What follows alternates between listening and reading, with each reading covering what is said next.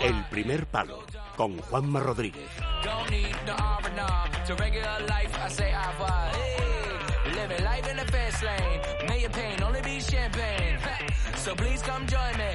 Pues vamos ya con nuestro ultraligero.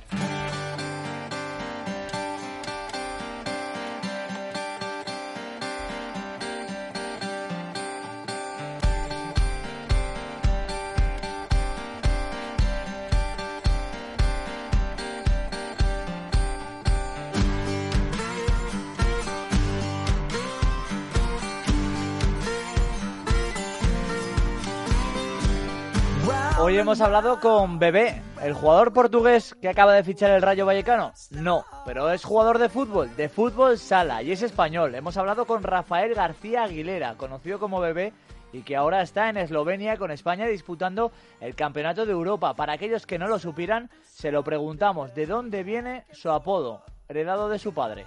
Siempre jugaba con los más grandes que él y bueno, cuando sus amigos lo veían, pues al ser más pequeño, pues le decían bebé.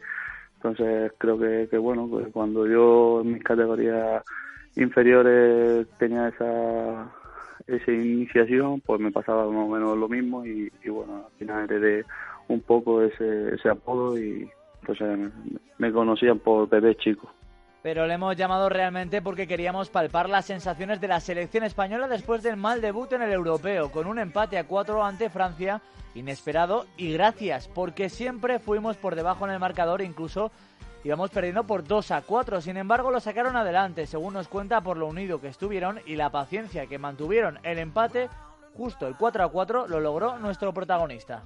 Sí, exacto, al final no tiene que servir de lesión, de aprender para el futuro y saber que que ninguna selección te va a regalar nada y que te va a poner contra las cuerdas en cada partido.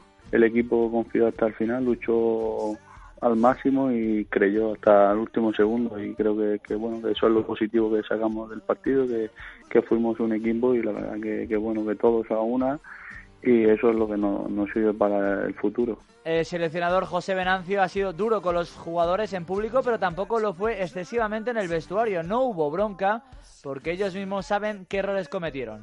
Eh, por eso, al final, cuando un partido se te vaya con, con cuatro goles encajados, pues no está acostumbrado la selección y sobre todo que son cuando son errores eh, nuestros y, no mérito del rival. Y es que tuvimos cuatro errores en defensa que nos costaron muy caro, algo impropio de nuestro equipo que solo ha encajado cuatro tantos en un partido en uno europeo de los 48 que ha disputado. Ahora solo tenemos una opción para superar la fase de grupos, ganar el domingo a las 9 menos cuarto ante Azerbaiyán. Bueno, que el domingo está todo en nuestras manos y que depende de nosotros y de nadie más. Al final sabemos lo que tenemos que hacer, eh, tenemos que ganar y demostrar que que somos la actual campeona y, es lo que tenemos que luchar.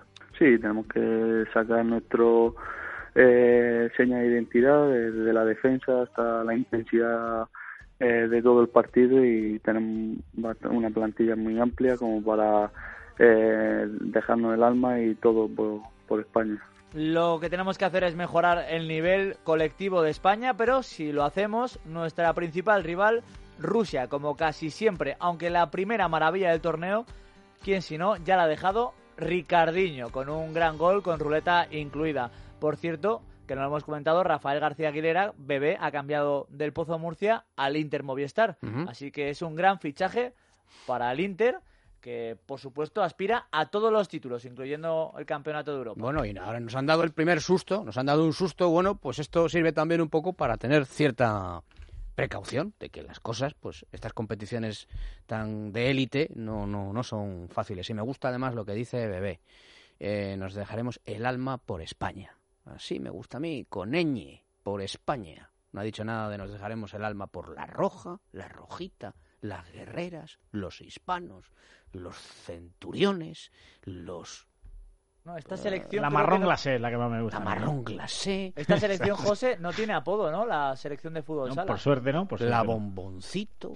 a ver, yo entiendo que, que, algunos deportes minoritarios lo utilicen sobre todo para tener visibilidad en, redes sociales, pero estoy de acuerdo en que se está infravalorando un poco el nombre de España. No, no otro nombre, que al final la gente va a decir, oye, pero esto, al final, ¿cómo se llama el país? El país se llama España.